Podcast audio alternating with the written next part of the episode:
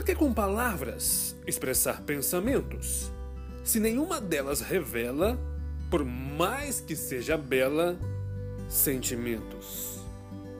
A escrita de Daniel Dias responde à sua própria pergunta do modo mais emblemático possível, estabelecendo novos paradigmas poéticos situados na confluência entre simplicidade e sofisticação, vanguardismo e tradição, delicadeza e intensidade, elementos estes constitutivos de um estilo único e inovador, capaz de nos surpreender a cada página da mais pura e instigante poesia.